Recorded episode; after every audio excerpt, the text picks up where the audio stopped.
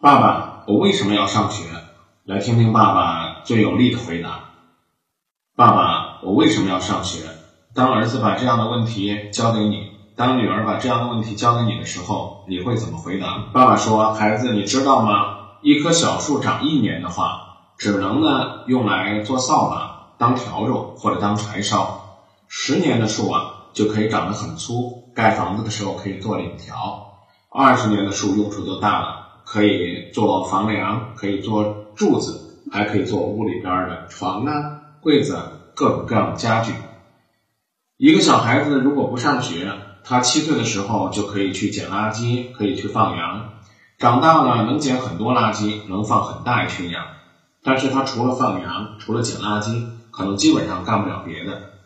如果上六年学，小学毕业，在农村他可以用一些新技术种地，在城市可以到建筑工地，到城市的一些需要服务的工作地点去打工，做保安，当个小张小贩，小学的知识也够用了。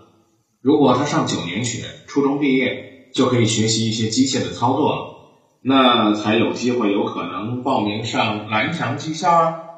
如果上了十二年学，高中毕业，那他可能呢就可以学很多电路、电气、机械的知识，可以去做汽修工、电工。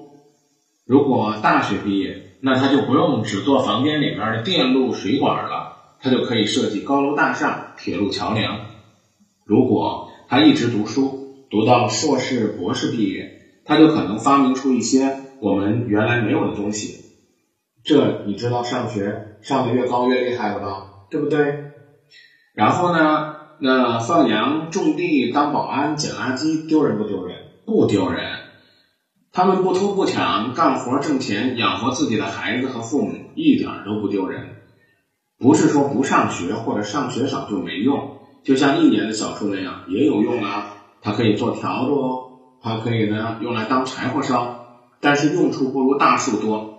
不读书或是读书少也有它的用处，但对社会的贡献少。对社会的贡献少呢，他们赚的钱就会少。读书多，花的钱也多，用的时间也多，但是积累的知识多，能力强，将来贡献大，自己呢赚钱也多。